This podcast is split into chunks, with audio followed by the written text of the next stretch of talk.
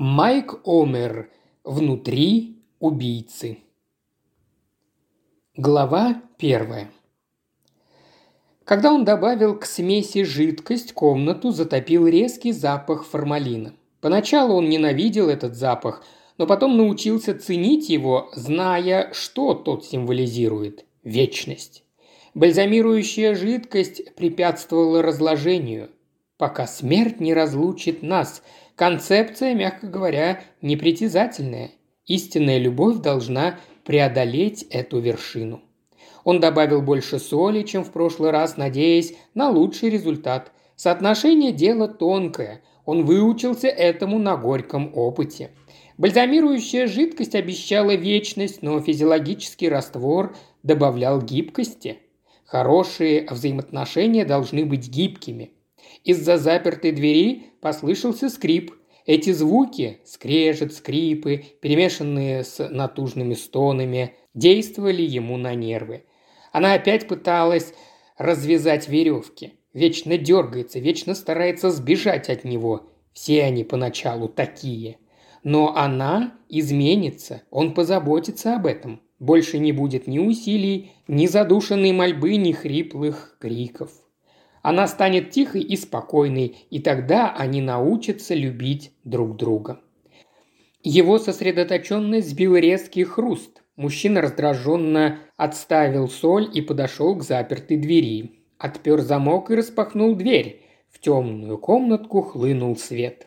Она извивалась на полу. Она уронила деревянный стул на бок, и тот сломался.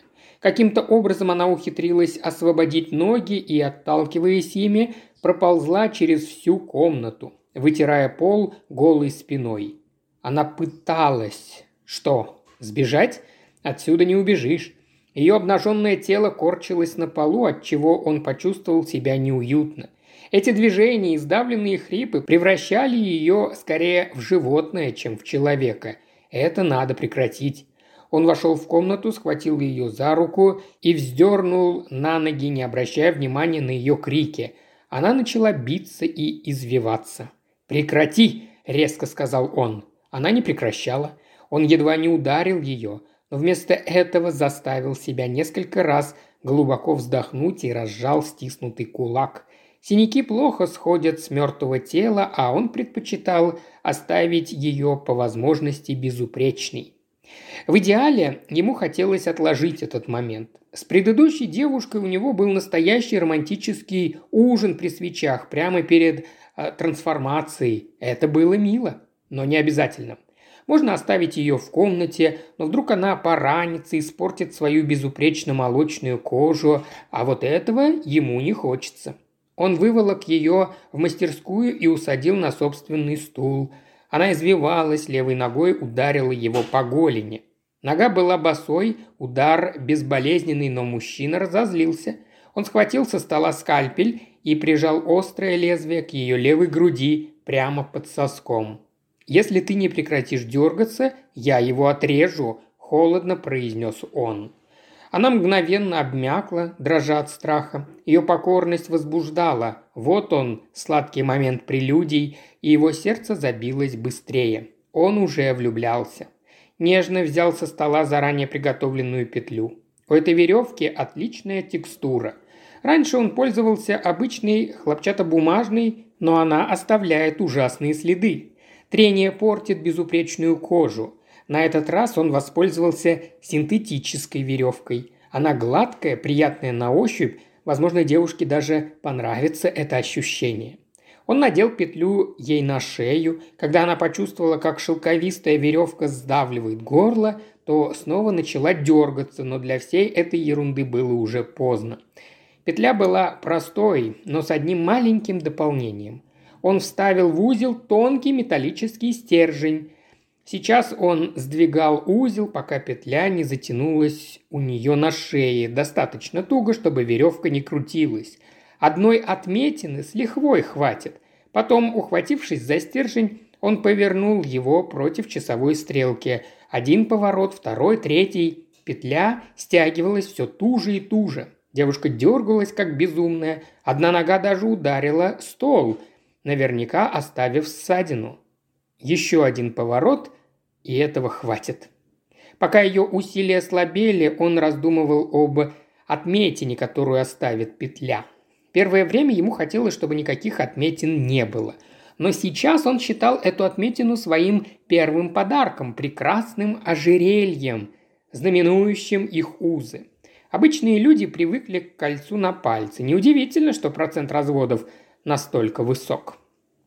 Когда она перестала корчиться, он уже трясся от возбуждения.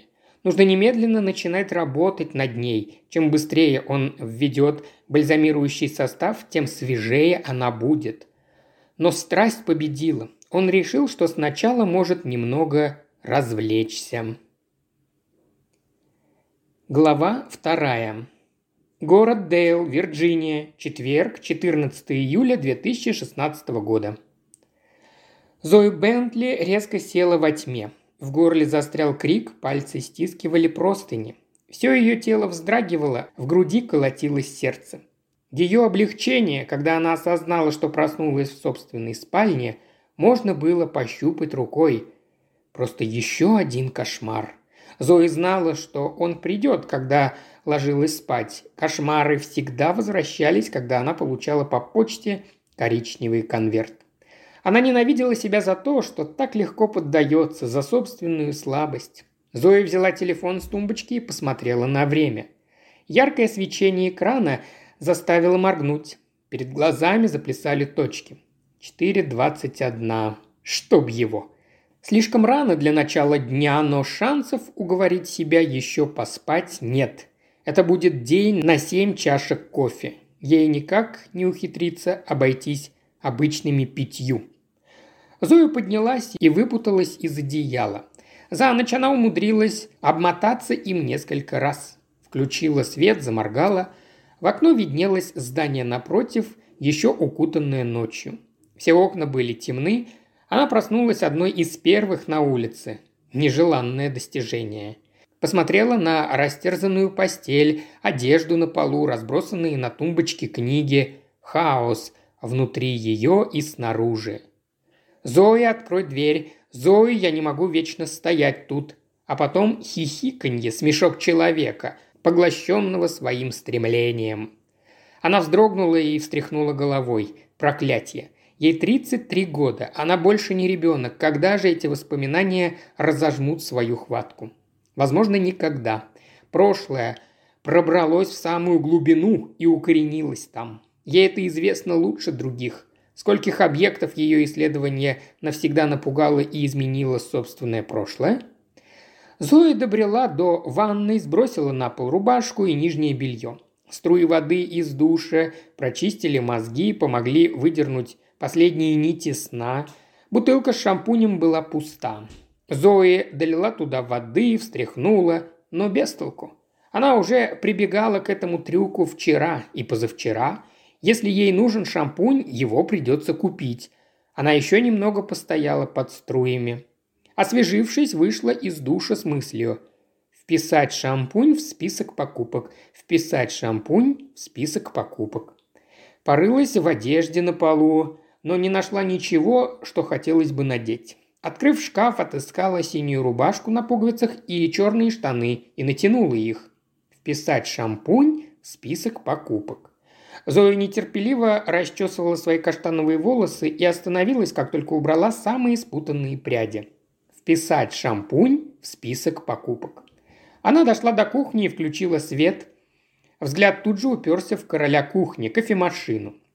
Зоя подошла к ней и взяла стоящую рядом банку колумбийского молотого кофе.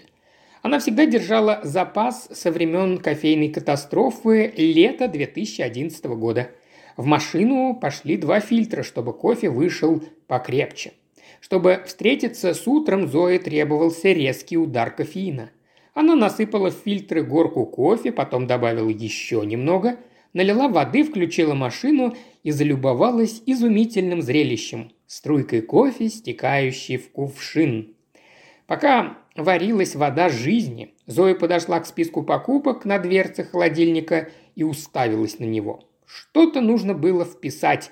В конце концов она дописала «туалетная бумага». Безотказный вариант. Туалетная бумага все время заканчивалась. Зоя вернулась к машине и налила кофе в свою любимую, хоть и надколотую белую кружку, не обращая внимания на шеренгу прочих кружек на полке. Они были изгнаны, слишком маленькие, слишком большие, слишком толстая кромка или неудобная ручка. Зал позора кофейных кружек. Зои отхлебнула, вздохнув запах. Она стояла у кофемашины, пила и наслаждалась ощущениями от кофе, растекающегося по всему телу, пока чашка не опустела. Одна. Осталось еще шесть. Коричневый конверт лежал на деревянном кухонном столе. Из него торчала полоска серой ткани. Она бросила его туда вчера вечером, будто пытаясь доказать себе, что ей все равно, что это больше не важно. Сейчас, во тьме раннего утра, этот поступок казался глупостью. Зоя взяла конверт, отнесла его в кабинет к рабочему столу. Собралась с духом и выдвинула нижний ящик, который почти всегда держала закрытым.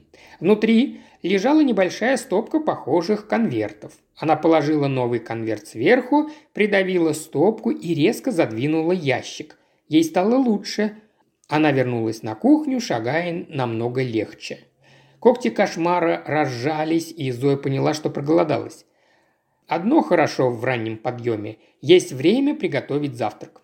Она разбила в сковородку два яйца, оставила их шипеть и засунула в тостер кусок хлеба. Решила, что сегодня заслуживает приличную порцию сливочного масла. Улыбнулась и осторожно перегрузила яйца со сковородки на тарелку. Оба желтка остались целыми. Победа Зои Бентли. Она разрезала тост на треугольники, взяла один, аккуратно окунула в желток и откусила кусочек. Превосходно. Как обычно, яйцо может быть настолько вкусным. И главная часть завтрака – чашка кофе. Она налила себе еще одну. Две. Снова взглянула на телефон. 5.30. Для работы все еще слишком рано. Но ей была неприятна мысль остаться в этой тихой квартире – рядом стоящимся в ящике конвертом. Если мне придется сломать дверь, Зои, ты об этом пожалеешь. К черту. Она может заняться отчетами. Шеф Манкузо будет счастлива. Зоя спустилась по лестнице и скользнула в свою вишневую фиесту. Включила зажигание и, найдя альбом Red, Тейлор Свифт, быстро перешла на All Too Well. Голос и гитара Тейлор – затопили салон машинки, утешая расстроенные нервы Зои. На Тейлор всегда можно положиться, она делает жизнь лучше. Улицы Дейла были практически пусты, еще темное небо окрашивали лишь синие тени, предвестники скорого рассвета. Зои ехала по бульвару Дейл и наслаждалась тихим городом. Может, стоит каждое утро вставать в 4 часа? У нее есть целый мир – только она и водитель грузовика, мерзавец, который подрезал ее и заставил притормозить. Теперь песня Тейлор смешивалась с потоком брани, яростно сигналящей Зои. Грузовик прибавил скорости. Она добралась до шоссе И-95 и поехала на юг, когда Тейлор переключилась на 22. Зоя прижала педаль газа, смакуя ускорение – Затем добавила громкости и стала подпевать, качая головой в такт бодрые ритмичные мелодии. Жизнь, в общем-то, неплоха. Она решила, что сделает себе третью чашку кофе, как только доберется до работы. Эти три чашки дотянут ее до ланча. Она съехала на Фуллер-Роуд, где тон задавали указатели на Квантико. Примечание. Квантико – город в штате Вирджиния, неподалеку от которого находится военная база корпуса морской пехоты США, где в числе всего прочего находится лаборатория ФБР. Добравшись до места, поставила машину на почти пустой, вокруг разбросано всего горстка других машин, парковке. Короткая прогулка, взмах удостоверением на входе, два лестничных пролета, и она в своем кабинете. Тишина на всем этаже немного смущала.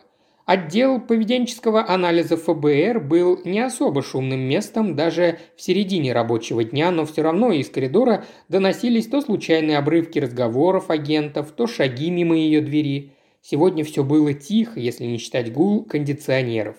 Зоя уселась перед своим компьютером, мысленно настраиваясь на еженедельный отчет, который, она знала, Манкуза потребует, как только появится на рабочем месте. Зоя должна была подавать отчет каждый понедельник, сводя в него свою работу за предыдущую неделю. Обычно она тянула с отчетом до пятницы, который Манкуза начинала угрожать отправить Зои обратно в Бостон.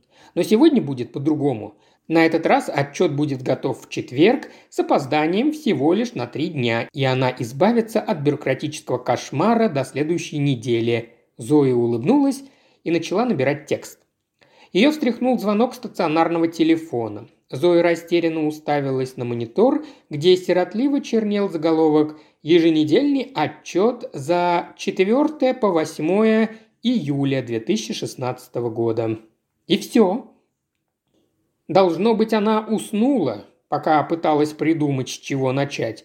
В углу монитора виднелось время 9.12. Вот вам и раннее начало работы – она сняла трубку, крутя головой в попытках размять занемевшую шею. «Опа! Бентли слушает!» «Зои!» – послышался голос Манкуза. «Доброе утро! Не могла бы ты заглянуть ко мне в кабинет? Я хочу, чтобы ты кое на что посмотрела. Конечно, уже иду». Кабинет начальника отдела располагался четырьмя дверями дальше по коридору. Бронзовая табличка на двери гласила «Начальник отдела, шеф Кристин Манкуза». Зоя постучала в дверь, и та тут же отозвалась. Зоя уселась в кресло для посетителей у стола. Манкуза сидела с другой стороны, развернув кресло боком. Она в глубокой сосредоточенности разглядывала аквариум, стоящий у дальней стены. Шеф Манкуза была эффектной женщиной, гладкая, почти не тронутая возрастом, желтовато-коричневая кожа, зачесанные назад черные волосы, серебристо-белыми прядями. Она сидела боком, и родинка на губе смотрела точно на Зои. Та посмотрела на предмет завороженности шефа. Интерьер аквариума часто менялся, следуя прихотям Манкуза. Сегодня он напоминал густой лес, грозди водорослей окрашивали воду в зеленый и бирюзовый. Туда-сюда лениво проплывали стайки желтых, оранжевых и сиреневых рыбок. «Что-то с рыбками?» – спросила Зоя. «Белинда сегодня в депрессии», – пробормотала Манкуза. «Я думаю, она злится, что Тимати плавает с Ребеккой и Жасмин». «Ну, может, Тимати просто надо немного отдохнуть?» – предположила Зои. «Тимати мерзавец. Ага. Хм. Ты хотел меня видеть?» Манкуза развернула кресло и посмотрела на Зои. «Ты знаешь аналитика Лайонела Гудвина?» «Того, который вечно жалуется, что все воруют его еду?» Он работает в программе «Шоссейные серийные убийства». Зоя секунду припоминала, о чем речь. За последние 10 лет выявился рисунок, тревожащее количество женских трупов, найденных вдоль федеральных автомагистралей. Аналитики ФБР выявили несколько общих черт этих убийств. Жертвами, как правило, были проститутки или наркоманки, подозреваемыми – дальнобойщики попытках соотнести определенные сценарии убийств с конкретными подозреваемыми, ФБР запустила программу «Шоссейные серийные убийства». Они искали похожие преступления в ВИКАП – базе данных ФБР для тяжких преступлений. Потом пытались соотнести их с маршрутами и графиками подозреваемых. «Окей», – сказала Зои, кивнув. «Он думает, что отыскал почерк и соотнес его с группой возможных подозреваемых. Здорово. И что мне нужно? Группа состоит из 217 дальнобойщиков. Ого. Манкуза выдвинула ящик, достала толстую папку и плюхнула ее на стол. «Это подозреваемые?» – спросила Зоя. «А, нет», – ответила Манкуза. «Это уголовные дела из разных полицейских департаментов». Она достала еще две папки и сложила их на первую. «Вот это подозреваемые».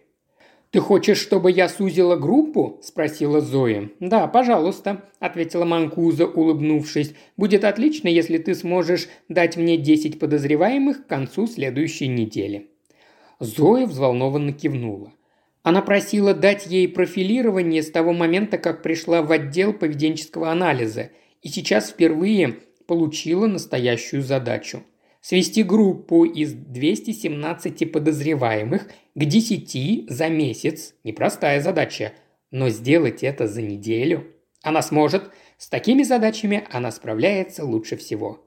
«Да, и еженедельный отчет, он уже готов?» – спросила Манкуза голосом, в котором отрастали колючки. «Ты должна была сдать его?» «Почти готов», – торопливо ответила Зои. «Просто нужно добавить пару примечаний. Пришли мне его к обеду». Кивнув, Зои встала, взяла три папки и вышла из кабинета Манкуза. По дороге к своему кабинету открыла верхнюю папку. На первой странице значилась сводка, описывающая тело 19-летней девушки, найденное в канаве в Миссури рядом с шоссе И-70.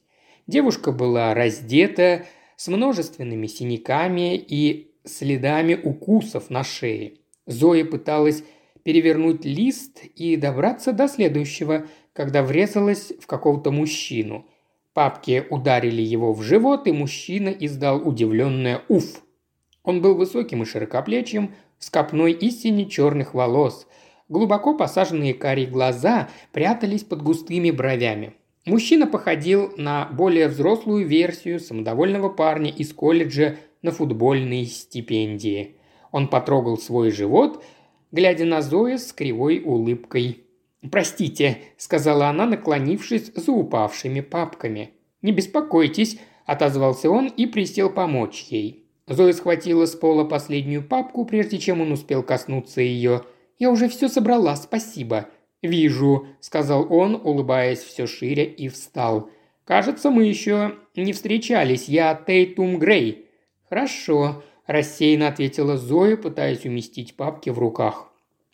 «А у вас есть имя или мне нужен допуск более высокого уровня?» – поинтересовался Тейтум. «Я Зои», – ответила она, – «Зои Бентли». Уважаемый слушатель, ты прослушал ознакомительный фрагмент аудиокниги. Желаешь продолжить слушать аудиокнигу? Тогда подписывайся на канал Ильи Кривошеева на Бусте. Ссылка на канал в описании.